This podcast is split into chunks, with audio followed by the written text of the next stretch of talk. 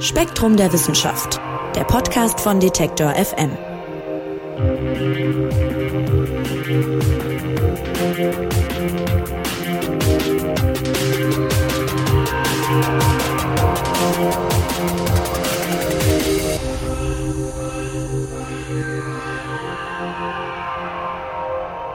Hallo und herzlich willkommen zum neuen Spektrum Podcast von Detektor FM. Mein Name ist Marc Zimmer und ich freue mich sehr, dass Sie dabei sind, wenn wir heute wieder über drei spannende Themen aus dem aktuellen Spektrum Magazin sprechen. Das Heft gibt's übrigens mit Erscheinen dieses Podcasts auch überall online und natürlich im Handel zu kaufen. Unsere Themen heute sind folgende. Streit im Tierreich. Wenn Tiere gegeneinander kämpfen, sei es um Nahrung oder um Territorium, dann geht es oft um Leben und Tod und wir schauen uns heute an, wie die Tiere denn darüber entscheiden, ob sie sich das Risiko eines Kampfes überhaupt antun wollen. Dazu gibt's nämlich spannende neue Forschungsergebnisse. Außerdem, die Biomedizin steckt in einer veritablen Krise. Viele Studien liefern nämlich Ergebnisse, die sich hinterher gar nicht mehr reproduzieren lassen, sprich viele Studien sind am Ende gar nicht zu gebrauchen. Woran liegt das und wie kann die Biomedizin aus dieser misslichen Lage wieder rauskommen? Auch darüber werden wir sprechen. Zunächst aber begeben wir uns wieder in die Welt der Quanten. Die Quantenmechanik hat der Wissenschaft eine Menge neuer Erkenntnisse gebracht, doch Physikerinnen und Physiker haben ein Problem. Sie sind sich nicht einig, wie sie die Theorie genau interpretieren sollen. Das klingt jetzt vielleicht erstmal ein bisschen kryptisch, aber zum Glück ist Spektrum-Redakteurin Manon Bischoff da, um uns die Gemengelage zu erklären. Hallo Manon. Hallo. Ja, Manon, vielleicht kannst du uns erstmal nochmal ganz grundlegend erklären, wo ist denn jetzt eigentlich genau das Problem mit der Quantenmechanik? Ja, zunächst gibt's rechnerisch gesehen kein Problem. Also wenn man ähm, ein Experiment durchführt, dann kann man ziemlich genau berechnen, wie es ausgehen wird. Und die Quantenmechanik ist sehr, sehr genau überprüft. Also insofern gibt's da kein Problem. Die Frage ist nur, wenn man verstehen will, was wirklich vor sich geht, gerade im Mikrokosmos. Also wenn man wissen möchte, was genau passiert mit dem Elektron, wenn es zum Beispiel auf einen Doppelspalt trifft. Da ergeben sich dann halt Probleme. Also auf mikroskopischer Ebene sozusagen. Genau, ja, auf kleinster Skala. Man kann sagen, wie das Experiment ausgehen wird, wenn man sich zum Beispiel einen Doppelspalt anguckt. Man hat einen Doppelspalt, man schickt Elektronen einzeln durch und hat hinten einen Schirm, der die detektiert, nachdem die durch einen der beiden Spalte gegangen sind dann würde man ja erstmal erwarten, so aus der klassischen Sicht, dass sich, ähm, wenn man nach und nach ganz viele Elektronen durchschickt, dass sich zwei Punkte ergeben werden, dort, wo die eben auftreffen, ob die durch den oberen oder durch den unteren Spalt gegangen sind. Allerdings, was bei der Quantenmechanik rauskommt, was ein bisschen ungewöhnlich ist, ist, äh, man hat ein Interferenzmuster. Also auf dem Schirm erscheinen nicht nur zwei Punkte, sondern ganz viele und an manchen Stellen eben gehäuft und an anderen weniger. Das heißt, äh, es gibt wie eine Auftreffwahrscheinlichkeit, wo an dem Schirm ein Elektron sich halt befinden wird, nachdem es den Spalt passiert hat. Und warum das so ist, das ist sozusagen in der Diskussion. Das ist in der Diskussion, weil man, wenn man sich ein einzelnes Teilchen anguckt, man nicht sagen kann, es ist durch den ersten Spalt gegangen und es wird genau dort landen. Also es verhält sich, in diesem Fall verhält sich das Teilchen wie eine Welle, als würde es durch ein Hindernis gehen und es wird ein Wellenmuster entstehen. Und der hintere Schirm wirkt dabei wie, also an dem Moment, wo man eine Messung durchführt, es verhält sich auf einmal die Welle wie ein Teilchen wieder. Und ähm, da ist die Frage, was passiert da überhaupt? Also man kann Rechnungen dazu anstellen, aber was genau passiert mit dem Elektron? Ist es jetzt ein Teilchen? Ist es eine Welle? Warum verhält es sich mal so? Warum mal anders? Das ist eben die große Frage. Und äh, da gibt es verschiedene Interpretationsmöglichkeiten. Und die geläufigste ist die orthodoxe Interpretation, wie sie genannt wird, also die Kopenhagener Interpretation. Und da geht man davon aus, dass Teilchen durch eine Wellenfunktion beschrieben werden und sobald man eine Messung durchführt, kollabiert die Wellenfunktion und man hat wieder einen Teilchencharakter. Also das Teilchen fällt sich wieder wie ein Teilchen im Prinzip. Okay, also um das nochmal kurz zu sortieren. Also es gibt äh, sozusagen diese Phänomene, die man beobachten kann. Man kann das auch alles messen. Äh, über die Interpretation streitet man aber und dann gibt's da verschiedene Ansätze und der beliebteste, den hast du gerade genannt, ist diese sogenannte orthodoxe Interpretation. Genau, das ist auch die, die in den Lehrbüchern steht und die häufig zusammengefasst wird als Shut up and calculate, also ähm, denk nicht weiter drüber nach und rechne einfach. genau, und äh, das Problem ist eben, da spielt die Messung eine zentrale Rolle. Also man sagt, sobald etwas gemessen wird, kollabiert eben diese Wellenfunktion. Die Frage ist dabei aber, was, was ist physikalisch gesehen eine Messung? Ist es der Messvorgang? Muss dabei noch eine Person involviert sein oder nicht? Also es ist nicht klar definiert und nicht klar, was eine Messung ist und was sie so besonders macht, dass da was kollabiert. Und auch eine Rolle dabei spielt etwas, das äh, im Artikel Nicht-Lokalität genannt wird. Das musst du mir mal erklären. Genau, das ist ein Problem der Quantenmechanik an sich. Ähm, nämlich ist sie nicht lokal, wie Physiker sagen. Das heißt, wenn man zwei verschränkte Teilchen hat, also man kann Teilchen erzeugen, die miteinander verbunden sind. Und man weiß genau, wenn ich jetzt die Eigenschaft des einen Teilchens messe, zum Beispiel ähm, zeigt das Spin nach oben oder nach unten, dann weiß ich automatisch, in welchem Zustand das andere Teilchen ist unabhängig davon, wie weit voneinander entfernt die sind. Und äh, das widerspricht der Relativitätstheorie, wonach es keine gleichzeitigen Ereignisse geben kann. Also in einem, vielleicht in einem ähm, Beobachtungszustand, aber ein anderer Beobachter wird immer eine zeitliche Distanz feststellen, einen Zeitunterschied. Und das Dinge sich instantan beeinflussen kann dort gar nicht stattfinden. Also an der Stelle gehen Quantenmechanik und Relativitätstheorie einfach äh, nicht zusammen. Genau, das ist ein Punkt, weswegen die nicht zusammenpassen und es gibt auch keinen wirklich guten Ansatz, um zu erklären, wie man das Problem umgehen kann. Ja, und im neuen Spektrum-Magazin, da wird nun eine mögliche Lösung für dieses Dilemma vorgestellt. Es ist, das fand ich ganz interessant, eigentlich eine alte Theorie, die nur lange unbeliebt war. Ja? Was hat es denn damit auf sich? Ja, das ist die äh, De Broglie-Bohm-Theorie, die auch oft Bohmsche Mechanik genannt wird. Die ist etwa zeitgleich mit der Quantenmechanik entstanden und da geht man davon aus, dass Teilchen wirklich Teilchen sind, also sie behalten ihren Teilchencharakter, die werden nicht durch eine Welle beschrieben. Allerdings haben sie auch eine Wellenfunktion, die ihnen vorschreibt, wie sie sich bewegen. Also im Prinzip, wenn man wissen möchte, in welche Richtung Teilchen sich entwickeln wird oder langlaufen wird, dann braucht man eben diese Wellenfunktion, die sie begleitet. Es führt auch eins zu eins zu demselben Ergebnis wie die Quantenmechanik. Also man konnte zeigen, dass äh, wenn man rein quantenmechanisch rechnet, dass beide Theorien, also sowohl die orthodoxe Interpretation als auch die Bohmsche Mechanik, dass die auf genau dieselben Ergebnisse führen. Deswegen haben sie viele Physiker für ja, für irrelevant angesehen, weil warum sollte man sie nutzen, wenn die Quantenmechanik das ja, ja eben auch funktioniert und die auf dieselben Ergebnisse führen? Ja, das wäre auch, das wäre auch meine nächste Frage gewesen. Also, wieso, wieso ist sie denn jetzt vielversprechend? Woher kommt dieser Sinneswandel, wenn sie doch, wie du sagst, eigentlich die gleichen Ergebnisse bringt? Sie bringt die gleichen Ergebnisse, die Interpretation ist allerdings ein bisschen anders. Also eben wie gesagt, die Teilchen behalten ihren Teilchencharakter. Was sie jetzt ein bisschen in letzter Zeit wieder berühmter gemacht hat oder zumindest bei ein paar Physikern wieder ein bisschen beliebter gemacht hat, ist, die Quantenmechanik an sich ist ja nicht das Ende vom, vom Spiel. Die Quantenmechanik beschreibt einfach nur Teilchen auf mikroskopischer Ebene, hat aber noch keine Elemente der speziellen Relativitätstheorie mit drinne. Und da gibt's eben die Quantenfeldtheorie, die das mit berücksichtigt. Und wenn man die normale Quantenmechanik in eine Quantenfeldtheorie umwandelt, das hat man auch schon gemacht in den 50er bis 70er Jahren, da funktioniert erstmal alles. Allerdings hat man immer das Problem eben, dass es die allgemeine Relativitätstheorie noch gibt. Da geht es darum, dass die Raumzeit gekrümmt ist und wie man Gravitation mit reinbringen kann ins Spiel. Und das lässt sich eben nicht vereinen mit der Quantenfeldtheorie. Und nun hat man versucht, eine Quantenfeldtheorie zu entwickeln, aber eben aus der de Broglie-Bohm-Theorie. Und ähm, er hofft sich dadurch, dass man vielleicht das dann schafft, das mit der allgemeinen Relativitätstheorie von Einstein eben zu, zu vereinen, sodass man eine Theorie der Quantengravitation bekommen könnte. So ist die Hoffnung. Und wie könnte das denn vonstatten gehen? Also die Schritte, die bis jetzt gemacht wurden, sind noch nicht besonders groß, aber man hat schon angefangen, ein paar Quantengravitationsansätze, die es ja schon gibt, eben über einen anderen Formalismus zu beleuchten, eben mit dieser Bohmschen Mechanik statt der ähm, normalen, gewöhnlichen Quantenmechanik. Und da ergibt sich dann eben ein anderes Bild, weil diese Quantenfeldtheorie, sage ich jetzt mal, in der Bohmschen Mechanik anders aussieht als die gewöhnliche Quantenfeldtheorie. Und nun hoffen die Physiker, also sie haben schon Ansätze gesehen, dass man eventuell auch ohne dunkle Energie äh, zurechtkommen könnte, die man ja irgendwie einführt, von der keiner weiß, was es ist.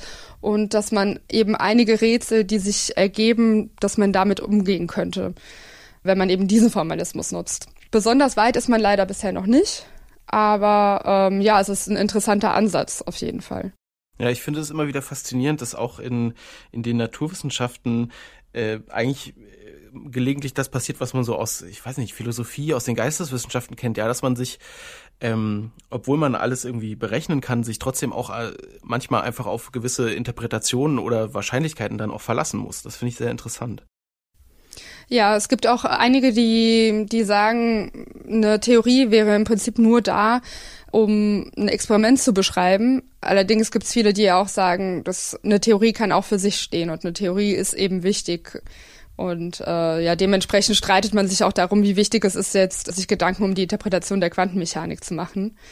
Aber ja, wir stecken ja in der Klemme. Also man weiß ja immer noch nicht, wie man äh, eine Theorie der Quantengravitation führen sollte. Und da kann eben dieser theoretische Ansatz, wir überdenken nochmal unsere Grundlagen, vielleicht zielführend sein.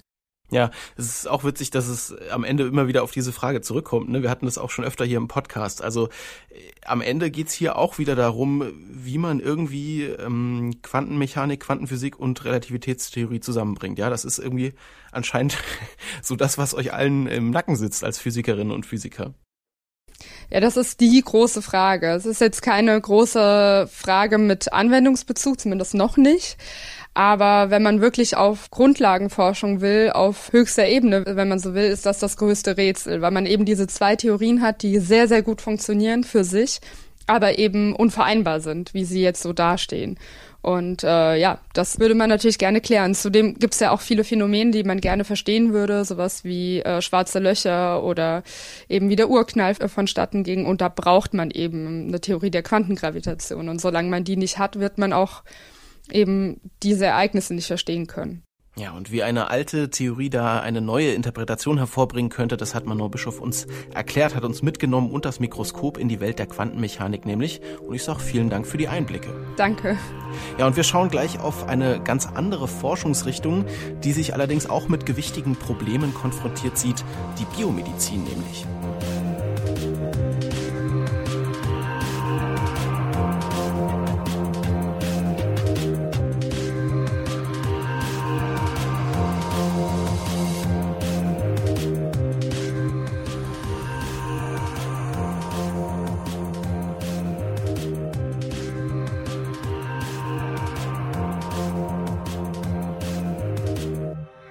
Biomedizin hat wahrscheinlich jedem von uns schon mal geholfen. Die hat beispielsweise Antibiotika hervorgebracht, Blutdrucksenker, aber auch die Computertomographie und bestimmte Impfungen zum Beispiel.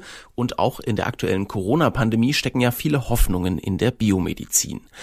Dabei steckt die Disziplin selber in einer handfesten Krise. Es geht am Ende um die Glaubwürdigkeit der Studienergebnisse. Spektrum-Redakteur Frank Schubert wird jetzt mit uns darüber sprechen und ist jetzt am Telefon. Hallo Frank. Hallo Marc.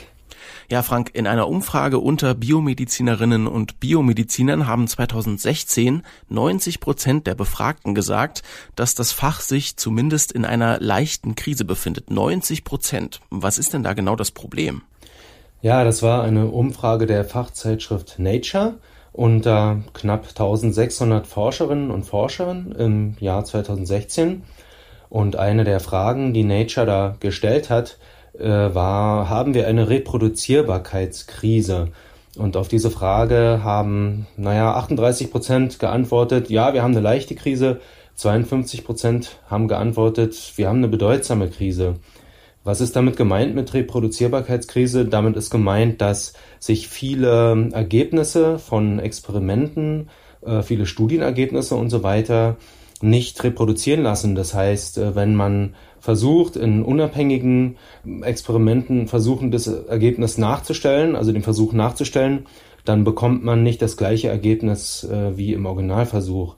Und diese ähm, nicht gelingende Reproduktion, die betrifft also vor allem Versuche aus der vorklinischen Forschung, also Experimente an Molekülen, Zellen und Tieren und so weiter.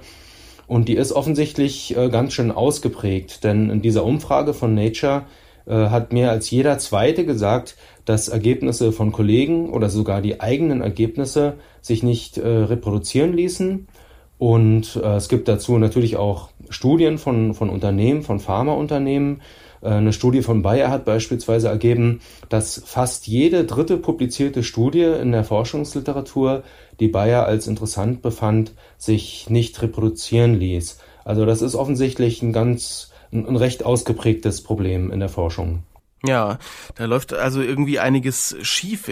Ich habe noch mal aus dem Artikel was rausgesucht, nämlich 2005 hat ein Epidemiologe, ein berühmter, John Ioannidis heißt er, in einer Fachzeitschrift auch verkündet, äh, die meisten publizierten Forschungsergebnisse seien falsch und 2014 hat ebenfalls eine renommierte Fachzeitschrift geschrieben, dass 85 Prozent der biomedizinischen Forschungsergebnisse, Zitat, Müll seien.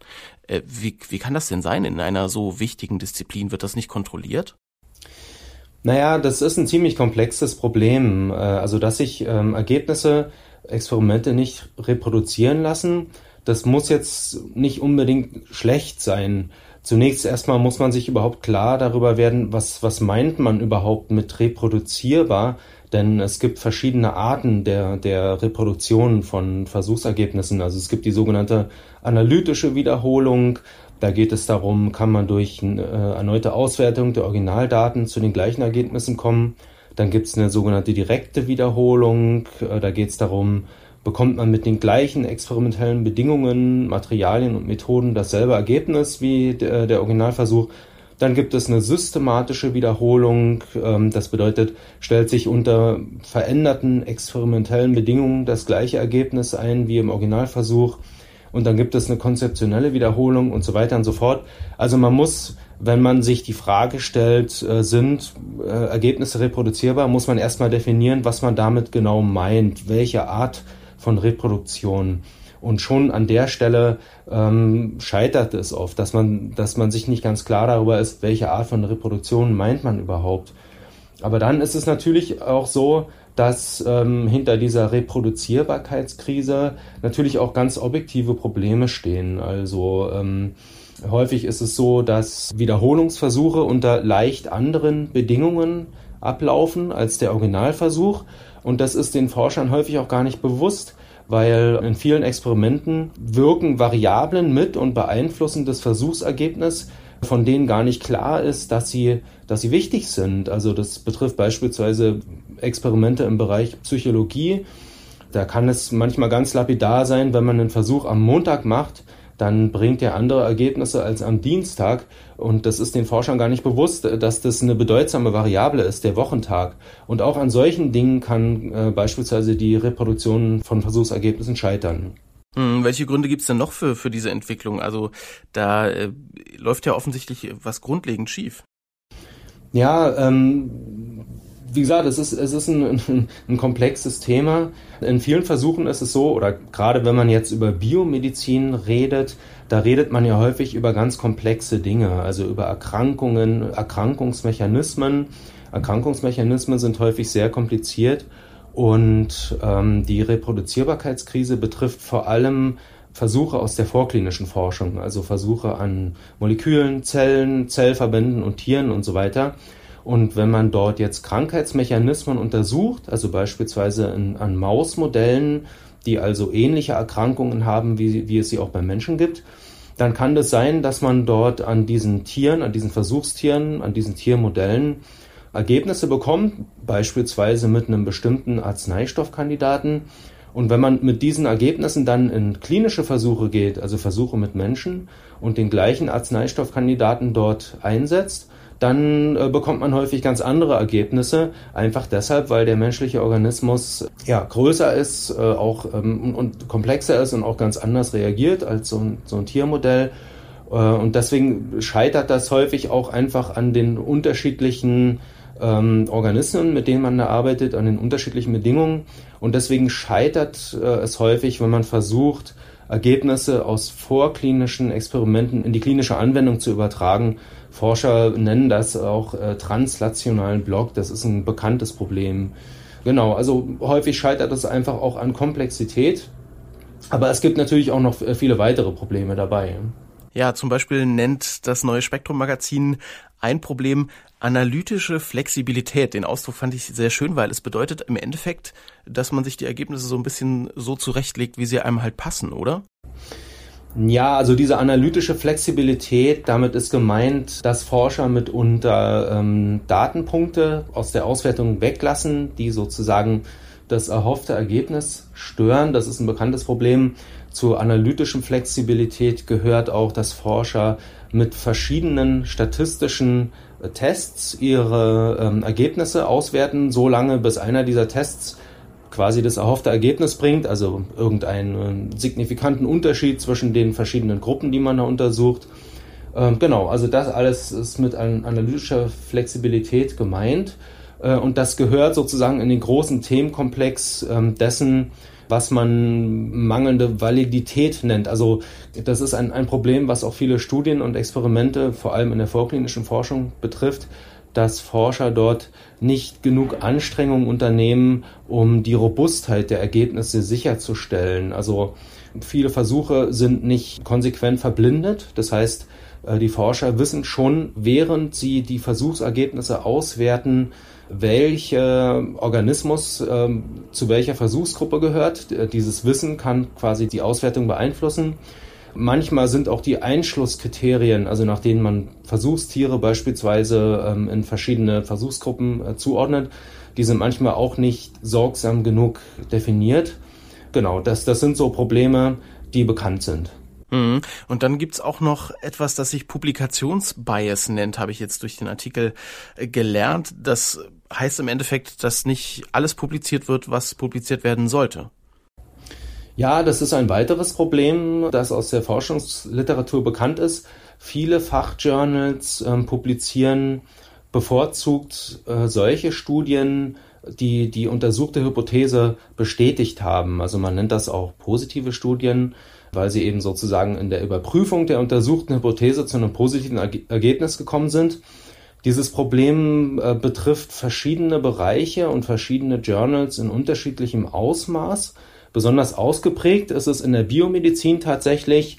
Also im Schnitt ist es wohl tatsächlich so, also schreibt zumindest unser Autor und das äh, lässt sich auch äh, aus anderen Quellen entnehmen, dass mehr als 90 Prozent der veröffentlichten Paper äh, sind positive Studien, also die die untersuchte Hypothese bestätigen. Und das ist ähm, natürlich ein ziemlich eigenartiges Ergebnis, denn wenn würde man das für bare Münze nehmen, dann würde das bedeuten, dass Forscher quasi immer recht haben mit ihren Hypothesen, die sie aufstellen. Und wenn das tatsächlich so wäre, dann wäre es praktisch unverantwortlich, überhaupt noch Experimente durchzuführen, wenn man ohnehin schon weiß, dass man eigentlich immer recht hat mit den Hypothesen, die man testet ist natürlich Quatsch, ist natürlich nicht so. Also hinter diesem äh, hohen Anteil von positiven Studien unter den veröffentlichten Studien steckt schlicht und einfach, ähm, dass Journale, also Fachjournale eben selten negative Studien veröffentlichen und dass auf der anderen Seite Forscherinnen und Forscher auch selten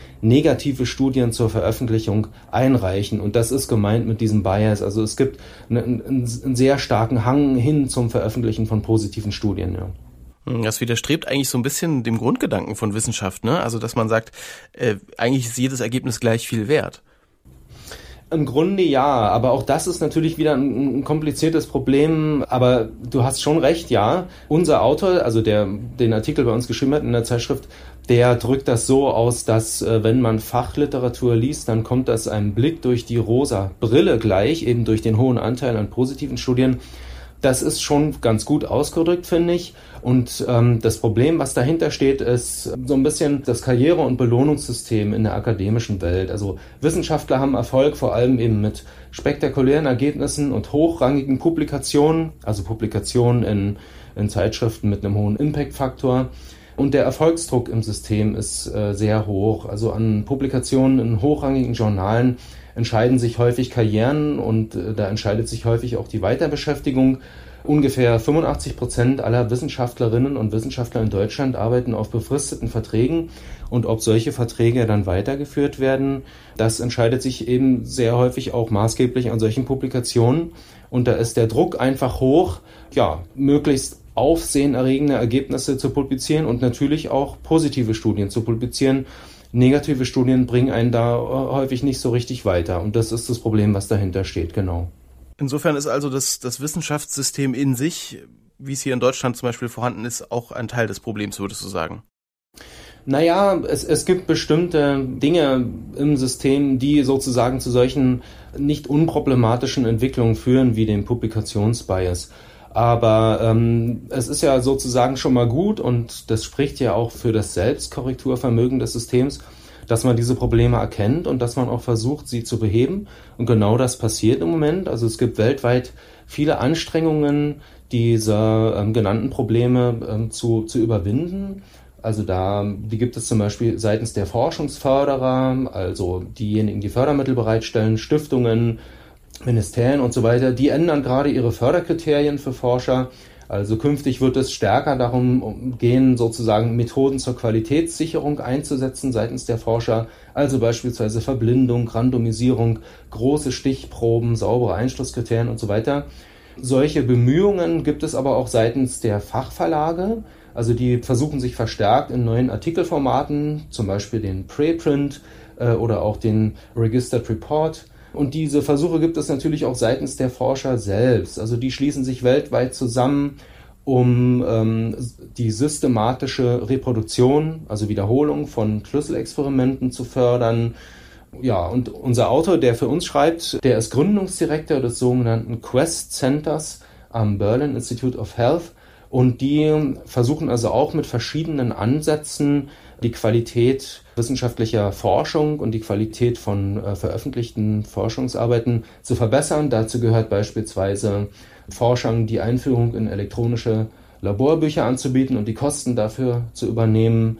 Äh, dazu gehören Weiterbildungsmodule zur Durchführung von Studien, zu Statistik, äh, zu neuen Publikationsformen und so weiter.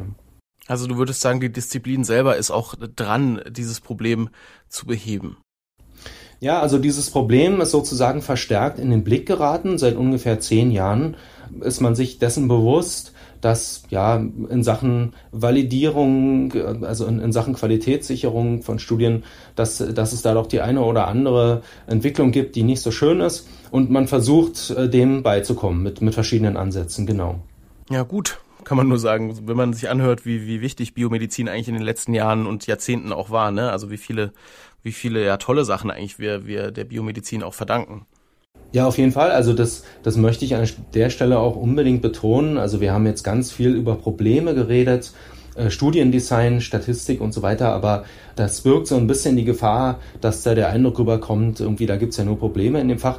Aber man muss ja auf der anderen Seite auch sehen, dass die Biomedizin auch wahnsinnig erfolgreich ist. Also die, die Medizin, wie sie eben heute ist, die ist ja um Lichtjahre weiter als beispielsweise noch vor 100 Jahren. Also hätte man einem Menschen vor 100 Jahren erzählt, wie wir heute leben, der hätte wahrscheinlich gedacht, man will ihn auf den Arm nehmen. Also den Menschen damals wäre unsere Welt heute wie das gelobte Land Utopia erschienen. Also wir haben Antibiotika, Insulinpräparate, Präparate, Impfungen, Organtransplantationen, Antiepileptika, Blutdrucksenker etc. pp. Äh, diagnostische Verfahren wie CT und MRT und so weiter. Und Krankheiten, die früher ein Todesurteil waren, die sind heute sehr gut behandelbar. Schreckliche Infektionskrankheiten, die also früher unzählige Menschen getötet und verstümmelt haben, also Pocken, Kinderlähmung und so weiter, die sind heute praktisch ja gar nicht mehr bekannt. Also das muss man auch mal sehen. Ne? Also die Biomedizin ist natürlich auch ein, eine riesen Erfolgsgeschichte, aber ähm, das bedeutet natürlich nicht, dass man den Blick verschließen sollte vor Problemen, die es eben gibt in der Forschungspraxis. Und genau deshalb bringen wir ja entsprechend in Wissenschaft auch einen Artikel dazu. Ja, eine wichtige Wissenschaftsdisziplin in einer leichten Krise. Darüber haben wir gesprochen mit Frank Schubert. Und die Biomedizin wird ja auch eine wichtige Rolle dabei spielen, dass wir Corona hoffentlich zeitnah in den Griff bekommen. Vielen Dank für die Infos, lieber Frank. Danke von mir. Und bei uns geht's jetzt um Streit und Kampf im Tierreich. Wie entscheiden Tiere, ob sie es mit einem Rivalen aufnehmen oder eben nicht? Die Wissenschaft hat darauf neue Antworten gefunden.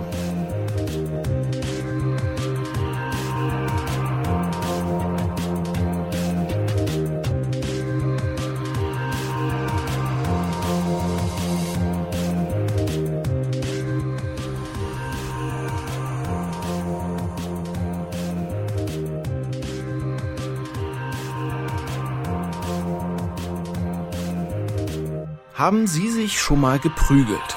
Ich hoffe nicht, aber wenn doch, dann haben Sie vielleicht auch vorher abgewogen, ist der Gegner größer, ist er stärker, ist er vielleicht erfahrener als ich?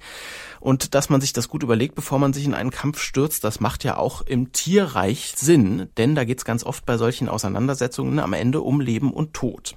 Die Verhaltensforschung ist deshalb lange davon ausgegangen, dass Tiere sich ihre Gegner ganz genau anschauen, bevor sie denn möglicherweise dann angreifen. Doch das ist nicht unbedingt so, wie ich jetzt im neuen Spektrum Magazin erfahren habe. Und über diese neuen Erkenntnisse will uns Andreas Jahn jetzt aufklären. Hallo Andreas. Hallo Marc. Ja, Andreas, man kennt das, vor allem aus so Naturdokus zum Beispiel, da stehen sich dann, weiß ich nicht, zwei Hirsche gegenüber, es geht um Nahrung, Territorium oder auch darum, mit wem man sich denn fortpflanzen darf, und dann gehen die aufeinander los. Und logisch aus unserer Sicht wäre ja jetzt, die gucken sich vorher genau an und entscheiden dann, ob es sich überhaupt lohnt, in diesen Kampf einzusteigen. So würden wir es ja wahrscheinlich machen. Das ist aber jetzt womöglich gar nicht der Fall, sagt der Artikel. Ja, ganz genau. Das ist, wie du jetzt das schon richtig beschrieben hast, wenn man das eben mal so sieht, wie eben mal so zwei Hirsche aufeinander losgehen. Ähm, man kennt das ja, das sind ja diese ritualisierten Kämpfe, dass man dann vermuten würde, die checken sich gegenseitig ab. Das ist aber eine rein menschliche Perspektive. Man versetzt sich also einfach so gedanklich in den Hirschen hinein, so wie man es selber auch machen würde. Aber der Anschein ist, spiegelt halt nicht immer die Wirklichkeit wider. Die Dinge sind in Wirklichkeit doch etwas komplizierter ja, wo du dieses Rituelle gerade auch ansprichst, das kennt man ja von ganz vielen Tieren, ja, die sich dann, sag ich nochmal, aufplustern, äh, und so ein bisschen voreinander herstolzieren, das sieht ja wirklich eigentlich aus wie so ein, wie so ein, guck mal, was ich für Muskeln habe, guck mal, wie stark ich bin, guck mal, wie groß meine Zähne sind. Und äh, ja, sieht aus, als böte es Gelegenheit, sich das gut zu überlegen, sich den Gegner anzuschauen. Aber jetzt, äh, ja, hilf uns mal weiter. Es gibt sozusagen eine Art Self-Assessment und eine Art Mutual Assessment. Die sind ganz zentral, wenn man sich, wenn man sich diese Materie hier anschaut. Äh, was genau bedeutet das denn?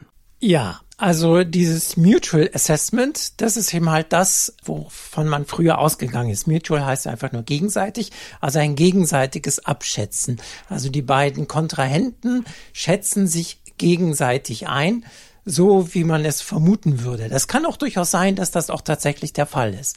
Man hat aber eben halt, wenn man genauer hingeguckt, rausgefunden, dass das nicht unbedingt der Fall ist, sondern dass ähm, ein einzelner Kontrahent nur sich selbst ähm, einschätzt. Also das ist dieses Self-Assessment und gar nicht ähm, so sehr guckt, ist der Gegner jetzt so viel stärker als ich selber. Heißt, man guckt einfach nur, ich bin stark, ich fühle mich stark und äh, dann geht's los, ohne dass jetzt eine Rolle spielt, ob der Gegner dreimal größer ist als ich. Ja, wobei das natürlich schon noch ein bisschen komplizierter wird, weil ja jetzt innerhalb eines Kampfes ja dann auch wieder Risiken steigen und das wird natürlich auch noch wieder mit berücksichtigt, aber das ist dann auch wieder auf ähm, einen selbst bezogen. Mhm. Also bei diesem Self-Assessment, das hat man jetzt für, für manche Tierarten schon, schon erforscht. Was hat man denn da rausgefunden? Ja, um das jetzt zu unterscheiden, ist das jetzt ein gegenseitiges Einschätzen oder ein Selbsteinschätzen, muss man sich eben halt angucken, wie lange dauert denn so ein Kampf? Und ähm, die, äh, der gesunde Menschenverstand, sage ich jetzt mal, würde jetzt erwarten, dass wenn der Unterschied sehr groß ist, ähm, dann wird so ein Kampf sehr schnell sein, weil dann ist die, die, Sache ja sehr schnell erledigt. Kritisch wird es ja erst nur bei Rivalen, die etwa gleich stark sind. Und das ist in der Natur auch tatsächlich so der Fall. Das heißt, die Kampfdauer hängt also jetzt von der Stärke und die Stärke kann man oft abschätzen, einfach von der Größe der einzelnen Tiere ab. Und so ist es dann eben halt, wenn ähm, der Verlierer groß ist, dann ist der Unterschied ja zum späteren Sieger relativ klein, dann wird der Kampf länger dauern und man hat ähm, vermutet, dass es auch vom Sieger abhängen müsste. Das heißt, wenn der Sieger relativ klein ist, dann ist ja auch der Unterschied wieder klein, dann müsste auch der Kampf länger dauern. Wenn man sich das aber bei einzelnen Tieren anguckt, dann ist das gar nicht so, sondern die Kampfdauer ist unabhängig von der Größe des Siegers. Und so kann man halt feststellen, aha, der einzelne Kämpfer guckt nur auf sich selbst.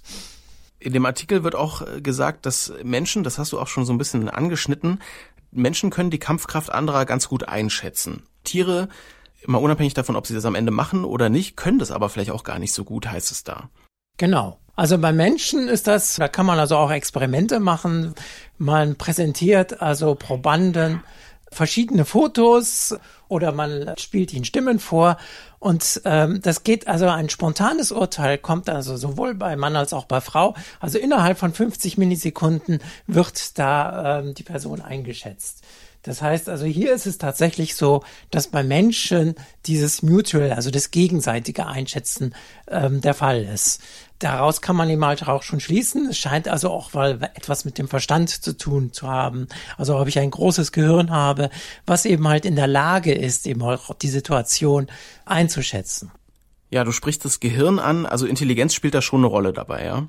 Genau. Also ne, es ist natürlich bei Säugetieren, es ist also naheliegend, dass eben halt da tatsächlich diese gegenseitige Einschätzung ist, während bei vielen Tieren, also man hat das vor allem eben halt bei Gliederfüßern, bei Krebsen, bei Spinnen und äh, bei Insekten, da hat man eben halt festgestellt, dass tatsächlich da nur diese, diese Selbsteinschätzung stattfindet, während eben halt bei Tieren mit einem großen Gehirn wie Säugetieren es wohl eher das Gegenseitige ist. Interessanterweise auch bei Tintenfischen, die ja auch ähm, bekannt sind, dass sie nicht ganz so blöd sind. Aber auch bei Säugetieren ist man sich eigentlich nicht sicher, weil man hat es gar nicht so genau untersucht. Es gibt Untersuchungen ähm, interessanterweise zum Hausschwein. Und da hat man aber festgestellt, da ist es auch nicht so einfach, sondern ähm, diese gegenseitige Einschätzung tritt erst dann auf, wenn die Tiere eine gewisse Kampferfahrung haben. Vor achten sie auch mehr auf sich selbst. Ah, heißt, je mehr sie schon gekämpft haben, desto eher wissen sie, dass es auch wichtig ist, was der Gegner so drauf hat. Genau. Mhm. Du hast das Beispiel Krebse gerade genannt. Da fand ich interessant, hat man auch rausgefunden, bei der Entscheidung, ob man sich äh, sozusagen in einen Kampf stürzt, spielt da auch das eine Rolle, worum es geht. In dem Fall sind das äh, so Schneckenhäuschen. Ja, das ist also bei den Einsiedlerkrebsen der Fall. Einsiedlerkrebse, die haben einen sehr weichen Hinterleib, die leben also in leeren Schneckenhäusern. Also das heißt eben halt, die gucken eben halt, äh, finden sie irgendwo ein leeres Schneckenhaus und dann krabbeln sie halt mit ihrem Hinterleib da rein und dann ist ihr Hinterleib geschützt. Jetzt haben die natürlich aber das Problem, die Tiere wachsen ja und das Gehäuse wächst ja nicht mit. Das heißt, die müssen immer wieder umziehen und sich nach einem größeren Schneckenhaus ähm, umschauen. Und da liegt es natürlich auch nahe, dass man eben halt nicht einfach nur leere Schneckenhäuser nimmt, sondern dass man ein Schneckenhaus erobert, nämlich von einem Artgenossen. Und da kommt es also tatsächlich zu heftigen Auseinandersetzungen zwischen den Tieren. Und sie entscheiden sich sozusagen eher da Risiko zu gehen, wenn das Schneckenhaus auch ein schönes, ein wichtiges ist. Ja, also das heißt, sie brauchen ja jetzt genau die passende Größe. Es darf einerseits nicht zu klein sein, weil dann kommen sie erstmal gar nicht rein. Es darf aber auch nicht zu groß sein, weil dann ist es ja auch zu schwer. Und deswegen ist natürlich bei diesen äh, Auseinandersetzungen zwischen den Tieren wichtig, hat der Gegner jetzt ein genau passendes Schneckenhaus und wie ist mein eigenes Schneckenhaus? Das heißt, sie gucken eigentlich eher auf das eigene Schneckenhaus. Also wenn jemand also angegriffen wird und dem sein Schneckenhaus ist jetzt eh schon eigentlich äh, eher mickrig, dann wird er eher bereit sein, aufzugeben. Und genauso ist es auch bei dem Angreifer. Er guckt eben halt auch auf sein eigenes Schneckenhaus und guckt, brauche ich jetzt dringend ein neues oder ist es vielleicht doch nicht so dringend? Das heißt aber, das macht das Ganze natürlich komplizierter. Ähm, es geht also jetzt einfach nicht nur um die Größe oder Stärke der Tiere, sondern es geht auch um die Ressource, die erobert werden muss. Und da wären natürlich Auswertungen, wie entscheidet das Tier, wie lange ich kämpfe, natürlich schwierig. Ja, weil natürlich da doch irgendwie auch eine Art Aufrechnung stattfindet, ja, Kosten Nutzen. Genau. Das heißt also, die Tiere gucken eben halt nicht nur, ähm, wie stark bin ich, sondern welche Kosten verursacht mein Kampf. Und die Kosten können natürlich auch letztendlich Verletzungen sein. Also wenn wir uns das jetzt alles mal äh, zusammen anschauen, dann ja, wo landen wir? Also verschiedene Punkte spielen bei der Entscheidung kämpfen oder nicht mit rein. Und was ich bei dir so ein bisschen raushöre, ist, dass man es eigentlich fast für jede Tierart einzeln äh, sich anschauen müsste. Ja, genau so ist es. Also ähm, früher hat man eben halt ähm, es sich eher einfach gemacht. Da ist man davon ausgegangen, ja, die schätzen sich halt gegenseitig ein. Aber erst wenn man genau hinguckt und also wirklich dann sehr genaue Versuchsprotokolle macht, kann man eben halt gewisse Dinge ausschließen. Und das ist natürlich bei vielen Tierarten noch nicht gemacht worden. Und die Konsequenz ist halt, man muss tatsächlich bei jeder einzelnen Tierart nachgucken und auch Experimente machen. Wie sieht es denn bei den Einzelnen aus? Das heißt, da ist noch einige Arbeit für die Verhaltensforscher. Ja, also man müsste sozusagen auch gucken, kombinieren Tiere vielleicht verschiedene Taktiken, Entscheidungsprozesse und dann ist die Situation natürlich auch immer noch mal eine andere, ne? Ja, also diese Kombination, die findet also durchaus statt. Eben halt, wenn sie halt gucken, wie, wie, also erstmal eben halt ihre eigene Größe und eben halt auch die Kosten, die eben dieser Kampf verursacht. Und da kann es eben halt dann auch passieren, dass man da auch zu falschen Schlüssen zieht. Ich hatte ja vorhin schon angeschnitten, ähm, dass es eigentlich bei diesen Selbsteinschätzungen nur auf die Größe des Verlierers ankommt und nicht auf die Größe des Siegers. Jetzt kann es aber auch sein, wenn man eben halt guckt, steigt die äh, Größe des Siegers an, habe ich auch einen Effekt. Das kann aber auch eine Täuschung sein, nämlich bei den sogenannten synchronisierten kumulativen Abschätzungen. Das kann man eben halt experimentell so machen, indem man Pärchen mit gleichem Körpergrößenunterschied gegeneinander hetzt, aber die Gesamtgröße der Pärchen jeweils ansteigen lässt. Und ähm, wenn man jetzt davon ausgehen würde, dass es eine gegenseitige Einschätzung ist, dann sollte dann ja die Kampfdauer unabhängig von dieser ansteigenden Gesamtkörpergröße sein, weil der Unterschied zwischen beiden Tieren ist ja immer gleich. Wenn man aber dann feststellt, die Kampfdauer steigt an, sobald ähm, der Verlierer größer wird und damit auch die Gesamtgröße der Tiere ansteigt, dann scheint also hier eine kumulative Abschätzung stattzufinden, die eben halt dann wiederum auf sich selbst bezogen ist. Also du siehst schon, das Ganze ist, wenn man genau hinkommt, doch ziemlich kompliziert. Ja, und das bringt uns aber auch wieder, finde ich, fast zurück zum Menschen. Hier gibt's ja bei uns auch Exemplare, die, ähm, ob es sich lohnt, gerade zu kämpfen, auch in der Situation jeweils anders einschätzen würden. Ja, Genau, also das heißt, man muss wirklich die Situation sich genau angucken. Man muss eben auch die Tiere sich, also auch die Tierarten sich genau angucken und zu gucken, wonach entscheiden die einzelnen Individuen in Wirklichkeit. Ja, und da ist die Forschung jetzt dran. Und ich höre bei dir so ein bisschen raus, vor allem für größere Tiere und auch für Säugetiere sollte man sich das nochmal ein bisschen mehr anschauen. Also es ist natürlich schon zu erwarten, dass bei Säugetieren eher diese gegenseitige Einschätzung tatsächlich stattfindet. Aber man muss es erstmal genau untersuchen. Ja, vielen Dank, lieber Andreas, für diese Einblicke in die Verhaltensweisen von Tieren, wenn es ums Kämpfen geht. Bitteschön. Und damit sind wir auch schon wieder am Ende dieser Ausgabe des Spektrum Podcasts. Das neue Heft mit diesem Thema und allen anderen hier im Podcast gehörten gibt's jetzt überall im Handel zu kaufen. Und da drin sind natürlich noch viel mehr Infos über die Themen, die wir hier besprochen haben, aber eben auch noch eine ganze Menge weitere spannende Artikel aus der Welt der Wissenschaft. Ihnen ganz herzlichen Dank fürs Zuhören. Mein Name ist Marc Zimmer und ich sage Tschüss, machen Sie's gut. Spektrum der Wissenschaft, der Podcast von Detektor FM.